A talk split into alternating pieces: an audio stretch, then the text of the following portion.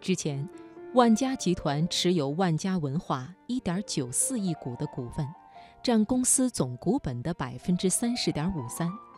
交易完成之后，万家集团持股将会锐减到882.23万股，持股比例是1.39%。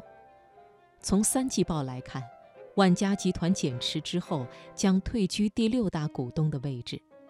龙威传媒将拿出三十点六亿的真金白银用于接盘，约合每股十六点五四元，比上市公司停牌前一日股价每股十八点三八元折价百分之十点零一。而经过这一番交易，龙威传媒将会成为万家文化的第一大股东。由于赵薇持有龙威传媒百分之九十五的股份。所以，赵薇也就成为万家文化事实上的新东家。当然，从我们的角度来看，好像赵薇付出的代价有点过大。毕竟，控股一个公司花了三十亿的真金白银，在市场上也是比较少见的。即便有钱，对于做公司的人来讲，也不会贸然拿出这么多的现金去收购一家公司。因为从壳公司的角度来讲，一个上市公司的壳现在也就在十八亿左右。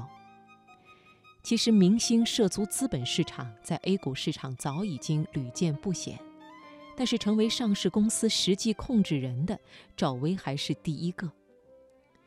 赵薇素有娱乐圈女股神之称，之前让她名声在外的两次资本动作，分别是投资唐德影视和阿里影业。二零一一年，赵薇是在唐德影视增资扩股时，花了七十七点六万认购了一百一十万股，以当前每股二十七点六七元的单价，赵薇账面资产收益上涨了四十多倍。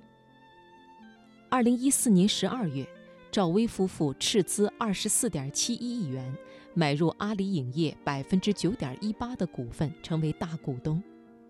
一年之后。赵薇夫妇在高点分阶段抛售了阿里影业的股份，时机不可谓不精准。难怪有人说，赵薇就是一个吸金黑洞。从《致青春》以后，虽然赵薇作为导演也是声名鹊起，但是却一直没有看到什么新作问世。